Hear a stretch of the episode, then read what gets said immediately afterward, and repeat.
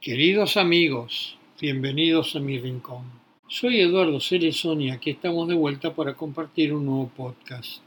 Hoy haremos una conexión entre Kiryat Moskin, Israel y Temperley, Buenos Aires, Argentina, para charlar nuevamente con Roxana María Palacios, esta vez sobre la vida y literatura en la obra de Julio Cortázar. Rosana María Palacios es poeta, docente, investigadora y psicóloga social de orientación psicoanalítica.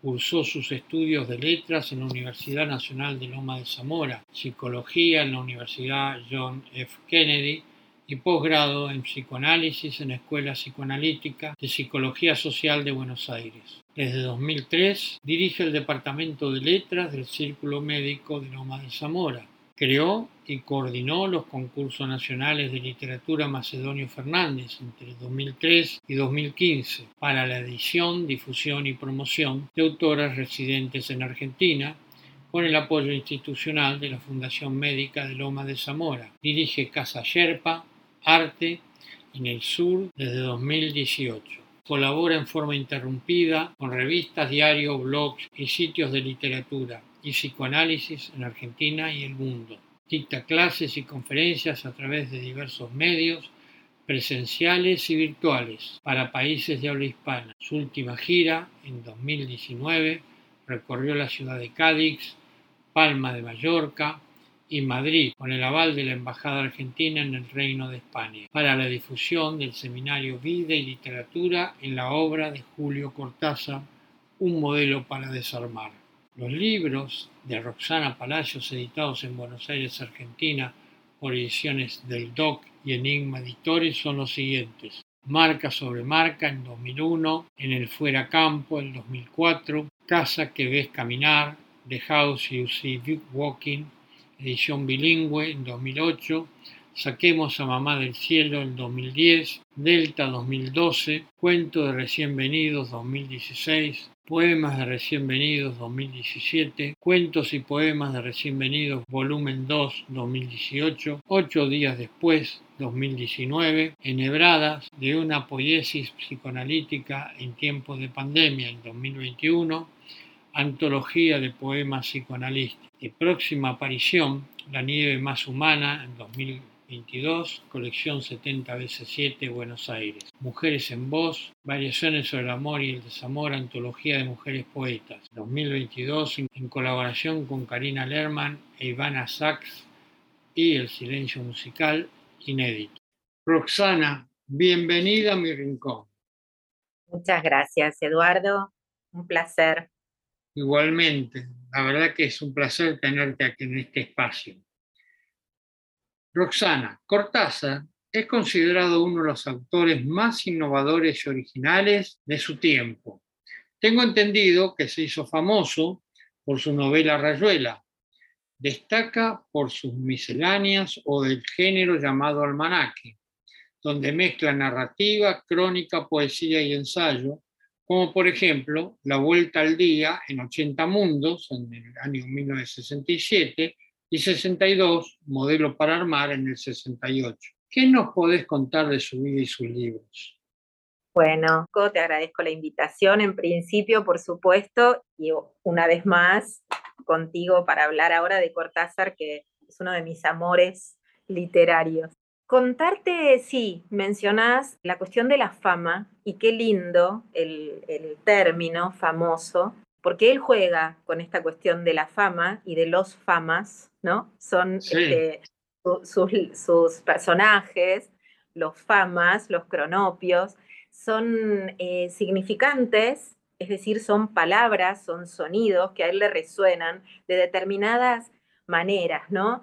Y, y qué interesante, porque justamente la cuestión de la fama es algo que él trabaja con mucho humor y con mucho desparpajo, te diría. De hecho, los famas son unos personajes bastante eh, neoliberales, te diría, por, por, decirlo de alguna manera, en su, en su pensamiento, ¿no? Y los cronopios estarían siendo los personajes más democráticos, más de izquierda, más de, de, la cuestión igualitaria de contar con el otro, ¿no?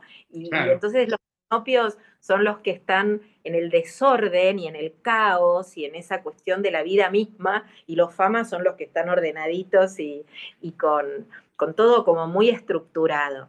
Y, y entonces esto de ser famoso a él le impacta de una manera particular, lo mismo que a Borges, porque, porque eran personas grandes, ¿viste? Como que no se la creían. Entonces, esto es interesante. ¿Cómo, ¿Cómo pegó Rayuela? Rayuela fue un texto muy experimental, de mucha búsqueda del lenguaje, de, de cuestiones que a Cortázar le interesaban, sabiendo que el lenguaje no alcanza y sabiendo que lo único que se puede hacer es bordear el agujero de, la vida, de la existencia, para traer algo en el orden de lo estético. Y fue justo el momento adecuado en que Latinoamérica se estaba posicionando en el mundo de una manera muy particular, ¿no? Esos eh, rayuelas del 63. Y después vos mencionás la vuelta al día en 80 mundos y mencionás 62, Modelo para Armar, que es una gran novela, que parte del capítulo 62 de Rayuela, ¿no?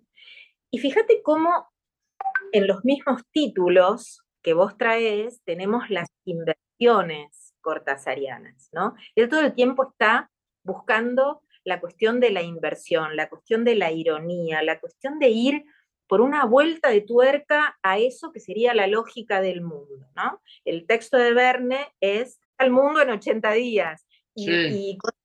escribe la vuelta al día en 80 mundos, ¿no? Digo, qué interesante, bueno, gran lector de Julio Verne, gran lector de Edgar Allan Poe, gran lector, punto, gran lector.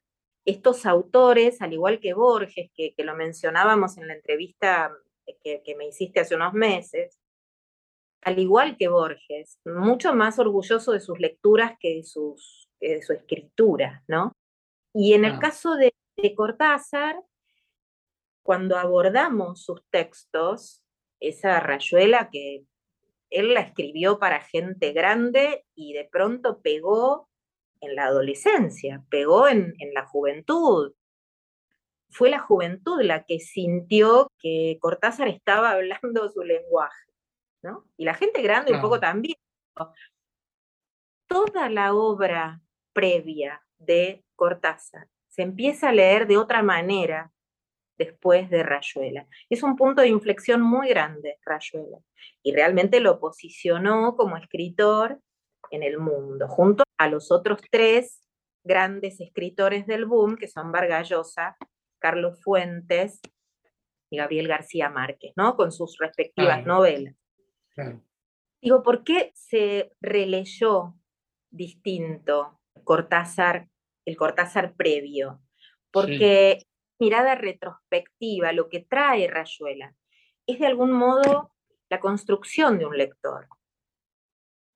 A partir de la escritura, de esa escritura que es fragmentaria, que tiene un tablero de direcciones, que vos podés abordar desde cualquier lugar. Entonces, ¿qué, hace este texto que incorpora el azar, ¿no? Para los que no han leído Rayuela, pueden abordar Rayuela como si fuera una historia de amor entre Horacio Oliveira y la maga, ¿no? Y de hecho se inicia con una pregunta, con una pregunta, con un condicional. ¿Encontraría a la maga? ¿No? Estos encuentros que tenían ellos que incorporan el azar. La cosa que se sabe, la cosa que irrumpe en un momento determinado, ¿no? Se puede leer a la luz, pero también uno puede meterse con cuestiones muy políticas, muy ideológicas, muy filosóficas, muy de lo grupal, ese club de la serpiente, todos esos amigos que están reunidos, y es una, novela que hace a partir de la conversación, digamos, ¿no? De estas conversaciones, de estos amigos. Claro. Sí. Decime una cosa, ¿cómo fue la relación entre Borges y Cortázar? Mirá, en principio Borges le publica el primer cuento que se publica de Cortázar con el seudónimo Julio Denis, se lo publica Borges. Lo publica Y ese cuento es un cuento fundacional, se llama Casa Tomada, y Borges lo, acepta y lo de algún modo lo promueve, lo apadrina de algún modo a, a Cortázar. Sí. Ahora, ¿tenían algún tipo de relación de amistad o simplemente era una relación literaria? No, una relación literaria. Ellos eh, eran, no eran parejitos en edad, Borges era mayor, estaban en otro circuito. De hecho, bueno, Cortázar, vos sabes que se tiene que exiliar en un determinado momento. Ideológicamente compartían bastante el antiperonismo, digamos. Los dos eran fuertes antiperonistas, o sea que tenían, pero no, no, no eran amigos. Yo te podría decir que Cortázar era íntimo amigo de Ítalo Calvino, por ejemplo, padrino de su ah. hijo. Bueno, otras amistades literarias, pero amistades entrañables. Ana María Barrenechea, una crítica literaria muy importante, argentina. Eh, Alejandra Pizarnik, o sea, toda la cuestión más del surrealismo en la Argentina, ahí estaba todo este grupo fuertemente eh, unido en términos tanto literarios como afectivos. Con Borges, bueno, tenía otro, otro vuelo y otra, otras sintonías, pero eh, se respetaban, se respetaban mucho. Claro. Y con Victoria Ocampo. Con Victoria, bueno, Victoria Ocampo tuvo esta cuestión como más de mecenazgo, digamos, ¿no? Ella como cría escritores, pero también es de Borges, Victoria, un poco mayor incluso. Y, bueno, y Silvina, la hermana de Victoria, era la mujer de Bioy Casares, íntimo amigo de Borges, íntimos, e, incluso hasta socios en su, en su escritura, digamos, ¿no? Todo, esta, eh, todo este tramo del policial que hacen juntos con el seudónimo Bustos Domecq, digamos, eh, era como ese grupo. Y estamos pensando en un poquito antes de Cortázar, y estamos pensando en esa dicotomía Florida-Boedo, pero, pero Cortázar, yo te diría que de algún modo miraba a estos autores, que estos autores tienen una genealogía que es macedoniana también, porque de algún modo el que, el que marca un poco el padre de las vanguardias en la Argentina es Macedonio Fernández, anterior a las vanguardias y de una generación anterior a Borges todavía, pero baja línea, baja línea. ¿Qué digo? Cuando Cortázar fragmenta Rayuela y manda el tablero de direcciones y con esa, con esa mm, estructuración, ¿no? con ese cuaderno de bitácora que después eh, retoma Barrenechea y es tan interesante ver cómo se estructura esa novela, cómo se, cómo se escribe esa novela y cómo él está ensayando teoría literaria en todas sus novelas, ¿no? En, en sí, sí. bien, cómo va construyendo la, e, el elenco de personajes que van apareciendo en las novelas. Esto es mm. un movimiento muy macedoniano, solo que Macedonio Fernández no fue famoso. No fue famoso, ¿no? Esta palabra que vos traes al principio. Cortázar mm. las tuvo todas, digamos, porque era buen mozo, era eh, cancherísimo, era súper lúdico, era buen escritor, abordó, se animaba, ¿no? A abordar cualquier, cualquier género. Pero esa bajada de línea es macedoniana. Esa construcción del lector, fíjate que en la teoría de la belarte macedoniana, Macedonio le habla al lector y le dice, sos mi salteado. Sos mi lector salteado. No quiero, quiero que sepas que estás leyendo una novela. Museo de la Novela de la Eterna de Macedonio Fernández es un poco la génesis de Rayuela, de Adán Buenos Aires de Marechal, ¿no? de, muchos de los cuentos de Borges, que nunca escribió novela, porque decía que las novelas tenían mucho ripio. No le gustaba novela porque tenía mucho ripio. Pero, pero esa bajada de línea, y estaría por ahí otra bajada de línea mucho más estructurada desde la lógica del mundo, que serían Mallea, Sábato, digamos, ¿no? Pero todos estos escritores, Borges, Marechal, Cortázar, Saer, Piglia, Samantha Schweblin, te diría, vienen como en esa genealogía macedoniana.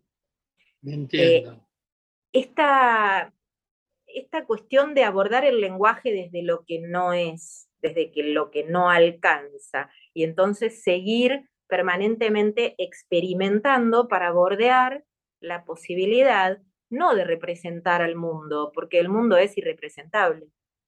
Claro. No de representar la vida, porque la vida es irrepresentable, la cosa es inefable. Entonces, bordear de algún modo esto para poder postular otros mundos, ¿no?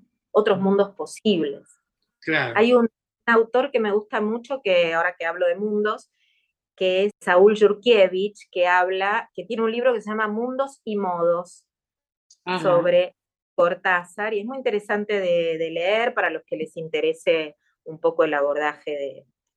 Y otro libro que recomiendo es Clases de Literatura de Cortázar, del mismo Cortázar, que son recorridos desde sus clases y su teorización acerca de la literatura. Es muy interesante. Claro, interesante. En 1951 Cortázar comienza su exilio, inclusive dentro de su exilio viaja a Cuba y, demás, conoce a Fidel. ¿Qué nos podés contar sobre ese periodo y cuál es su compromiso político? Y a partir de ahí, ¿cómo lo vuelca en su escritura? Sí, te diría que el compromiso político de Cortázar es literario. Es literario. El compromiso de Cortázar es literario, es con la literatura. Y si bien todas las cuestiones de la vida misma, de lo social, le importan muchísimo y le importaron muchísimo al punto de tener que exiliarse, al punto de casi arriesgarse a quedarse sin lectores.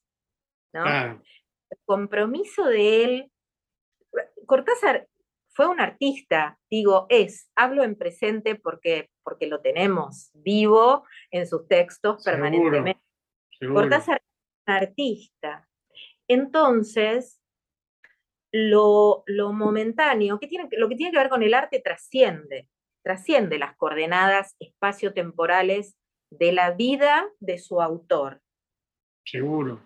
No nos seguiríamos leyendo a Dante, no seguiríamos leyendo el Quijote de Cervantes, ¿no? Trasciende absolutamente lo que el, lo que el compromiso político de Cortázar se, de algún modo, cambió algo en su literatura a partir de la Revolución Cubana, de, de, su, de su credibilidad en la Revolución Cubana y después de su posterior desilusión con la Revolución Cubana. Claro. Todo lo que ello implicó. Yo estaba viendo una, entrevista de Cortázar sobre, que, se las pasé a mis alumnos, sobre, mm, bueno, un poco sobre esto que estamos hablando, un recorrido por su literatura que la recomiendo. Es una, una entrevista que se le hizo muy poquito tiempo antes de su muerte, como en el 83, creo, o en el 82, en México. Después te voy a pasar por WhatsApp para que se pueda recomendar, porque en este momento no lo recuerdo, pero es una revista, una revista, un periodo muy interesante de una revista mexicana. Y él hablaba del exilio y decía, eh, sabemos que vamos a volver. Todos sabemos que vamos a volver del exilio, porque no se puede soportar el exilio ¿no? Y yo pienso en Dante, que murió exiliado, ¿no? Que, como es, es como peor castigo el exilio que, la pena de muerte, ¿no? Estar eh, expulsado de la propia tierra. París en ese momento es la cuna de la cultura, es, eh, es el mejor lugar donde puede estar un artista. Claro. Y él desde París, ¿no? Está, está como con un pie en el glamour y en, el, y en la, este, toda esta cuestión de, de, la literatura francesa que a él lo atravesó, pero desde, desde muy chico, digamos. Y por otro lado, con un pie puesto en, esa visión y en esa preocupación por el otro, por el distinto, por el, por el vulnerado, ¿no? Que es el pensamiento de izquierda. Entonces está ahí como a dos aguas y podemos pensar un poco en ese lado de acá y el lado de allá que él trabaja en Rayuela puntualmente, ¿no? Y, y, y, línea divisoria de aguas en la Rive y la Rive ¿no? De, de Sena, y toda esta cuestión de los puentes, ¿no? Fíjate cómo en Rayuela no se menciona la Tour Eiffel, por ejemplo. Claro. ¿No? Los paseos, los recorridos de las parejas de, Horacio y la maga y de todos los otros personajes. ¿Viste? Te habla del Quai de Conti, te habla, pero no no, no, no, no está mencionada el, símbolo de París o de Francia por, como que es lo popular, lo, más eh, glamoroso de Francia. Siempre en la inversión, él, ¿por qué dije retomo? Porque me voy por las ramas, retomo lo del compromiso literario y por qué digo que el compromiso de él es más que político literario con la política. Entiendo. Él admiraba muchísimo a Ernesto Guevara, al Che, ¿no? Lo, admiraba, lo admiraba como militante, lo admiraba como un tipo genuino que se la jugó y, terminó, bueno, lo terminaron asesinando en Bolivia los mismos que por los cuales él luchaba, ¿no? Seguro. Como pasa tanto con el, verdadero caudillo, más allá que uno esté de acuerdo o no con la ideología de cada uno, el verdadero muere y, muere en la suya y, cree en aquello por lo cual lucha, en eso creía Corta. Después tenés los otros panqueques que cuando les conviene sí, cuando no les conviene, bueno, mandan a matar ellos que les sirvieron en algún momento. Seguro. Por eso hablo de la desilusión ¿no? de Cortázar con respecto a la Revolución cubana. Sin embargo, Cortázar en el cuento Reunión narra una, el desembarco del grupo, de, justamente de, los, de, esto que pasó con los cubanos, el desembarco y dice y después me gustaría eh, encontrar el fragmento de la carta para, para leértelo. Dice, ese material histórico, porque el Che escribe sobre eso. Y Cortázar, ese material histórico, en manos, en buenas manos literarias, es una maravilla. Y el Che lo hace puré ese material literario. Y era la experiencia vivida por el Che. ¿no? ¿Qué está priorizando Cortázar en ese momento? Está priorizando la literatura por sobre la historia, por sobre la experiencia. Entonces, lo que tengo para decir con respecto al compromiso político es que sí lo hubo, sí cambió muchas cuestiones acerca de su escritura, porque estuvo hablando de eso, y de hecho hay que leer Apocalipsis en Solentiname, y incluso en Rayuela tenemos resonancias de esto. Incluso en su primer texto publicado con el seudónimo Julio Denis, Casa Tomada, tenemos resonancias de esto, ¿no? No sé si conoces la historia de Casa Tomada, pero son dos hermanos que viven en un nivel de rentas y de, unos hermanos cajetilla de, un determinado momento de la Argentina y que son expulsados de a casa, ¿no? Hay muchas cuestiones que tienen que ver con la guerra, con las ciudades tomadas, con el nazismo, con las invasiones. Bestiario, que fue su primer libro de cuentos, la temática que atraviesa, el dominante que atraviesa eh, bestiario es la invasión. Son todas invasiones en distintos dispositivos, en distintas metáforas. Son todas invasiones. Cosas que a él le preocupan mucho, pero lo trabaja desde el punto de vista estético. Entiendo, entiendo. No sé si te respondí la pregunta. Sí, muchas gracias. No, realmente es muy interesante lo que estás hablando sobre la historia que está mezclada con la literatura y su vida.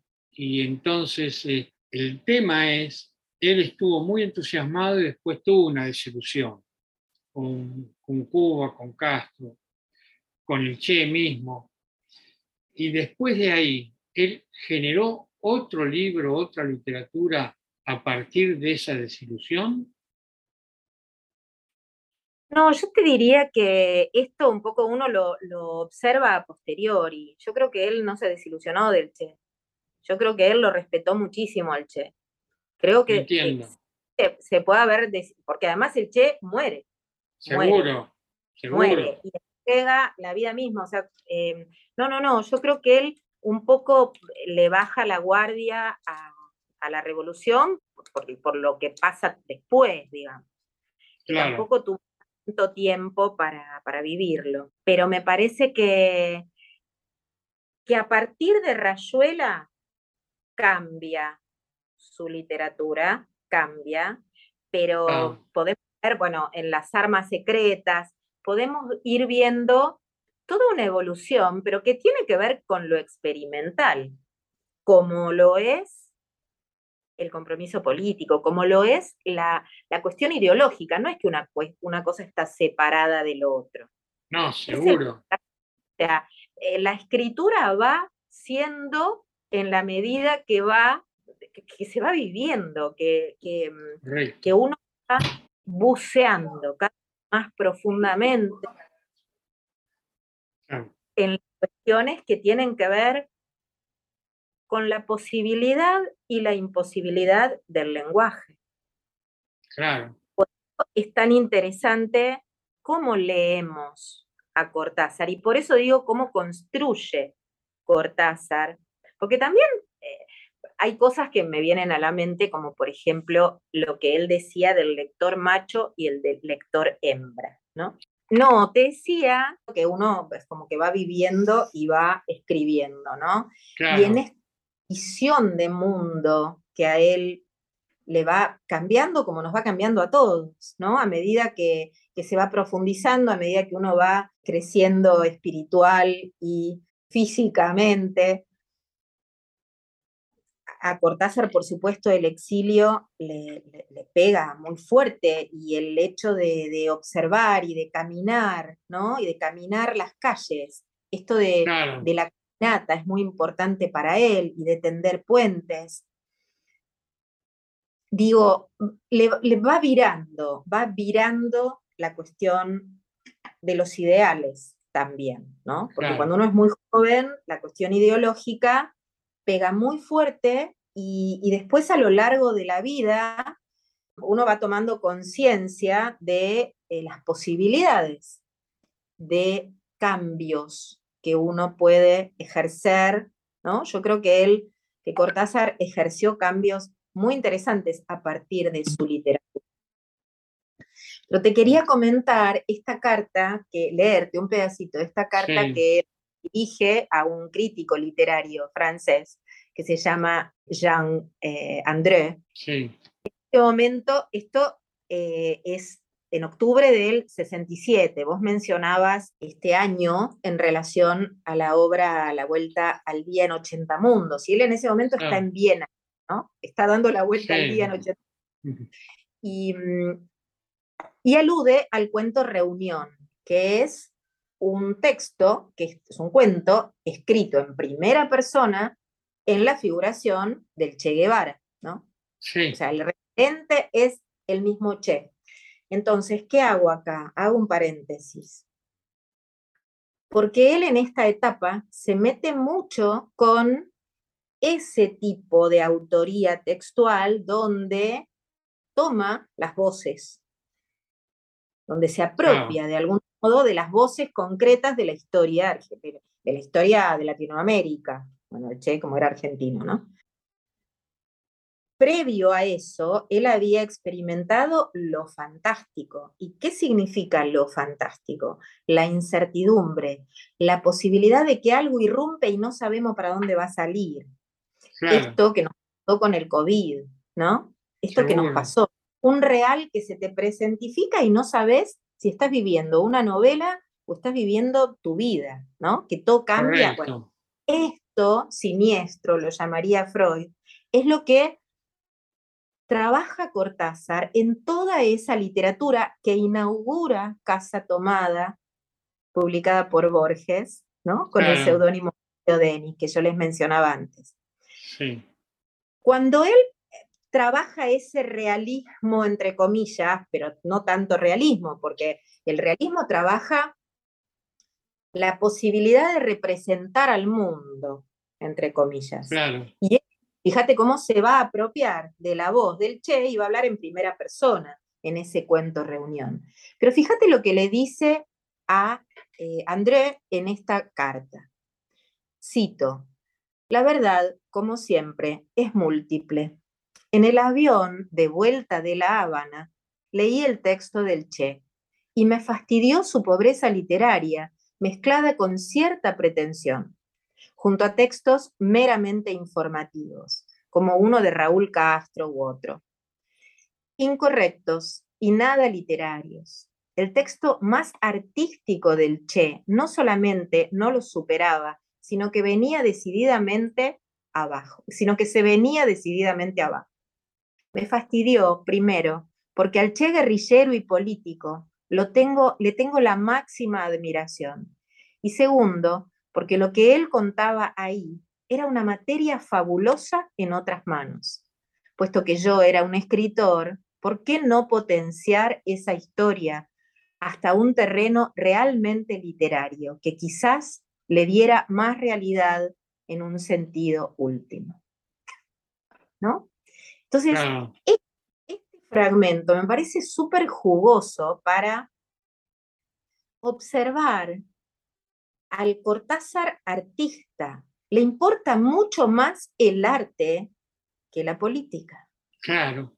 Entonces, esa materia fabulosa que era política, que era la vida misma, que era ese desembarco del Che y sus hombres, claro.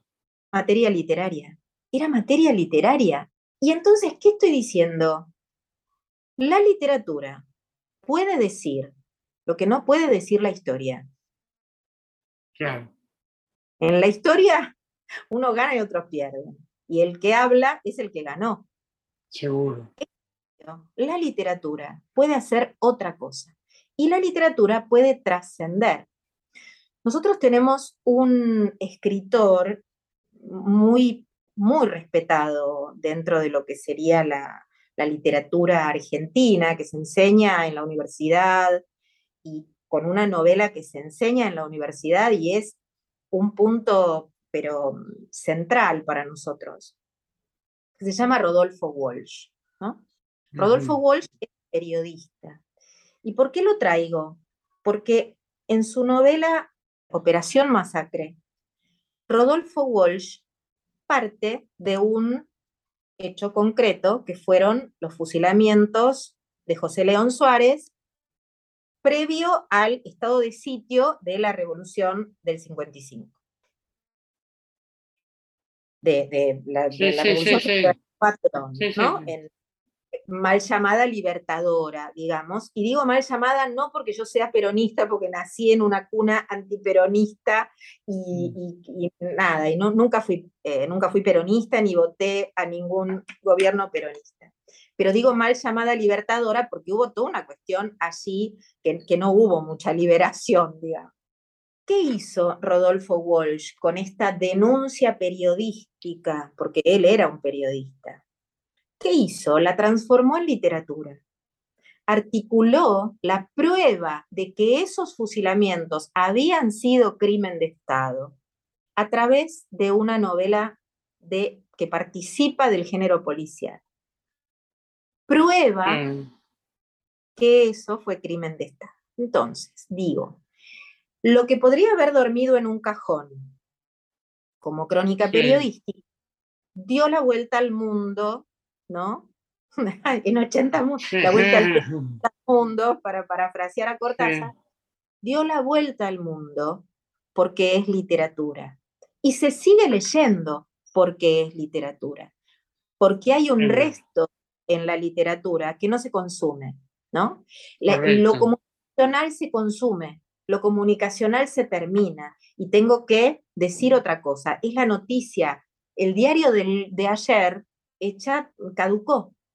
La literatura no, lo que aparece, ¿no? Cuando Cortázar habla de ese material fabuloso en otras manos, que no fueran las del Che, que estaba comprometido con su vida en la política y en la militancia.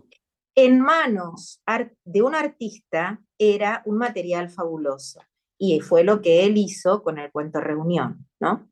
Y es lo que él hace Apocalipsis en Solentiname, hablando de Nicaragua, con todo este sí compromiso político, pero compromiso político que habla de esta revolución como anécdota, como metáfora, pero que está hablando de todas las revoluciones, de las que fueron y de las que vendrán. Y está hablando del distinto, de ese ser eh, de pronto vulnerado, ¿no? Hay, un, un poema muy bello y muy raro de Cortázar que se llama Los Reyes, que habla de la figura del Minotauro, ¿no? Desde el Minotauro de Creta, del laberinto y él cuenta que cuando estaba en un colectivo, cuando le vino la idea de ese, de ese poema, y que le vino así como con un lenguaje raro y clásico y como, como así con resonancias griegas, pero que en ese poema el Minotauro es un pobre vulnerado y Teseo es un facho. Teseo es el facho que va supuestamente a liberar ¿no? Por eso hablábamos de libertadora, que va supuestamente a liberar al mundo de ese monstruo y resulta que ese monstruo era bastante inocente, ¿no? Era bastante, ah. estaba metido ahí porque era un monstruo y porque el mundo no se banca a los distintos, ¿no? Entonces, bueno, es, es interesante. La verdad, eh, desde ya te agradezco mucho, Roxana, tu tiempo, todo lo que nos contaste, que son anécdotas, literatura, que normalmente uno no lo toma, no lo ve, pero que nos abriste unas puertas muy interesantes para leer a Cortázar de otra forma. Te agradezco y espero que en algún otro momento podamos hablar de algún otro autor. Como no. Nuevamente, muchas gracias. Muchísimas gracias a vos, Eduardo, y un abrazo a todos tus oyentes y como siempre, encantadísima de compartir algo de literatura con vos. Gracias.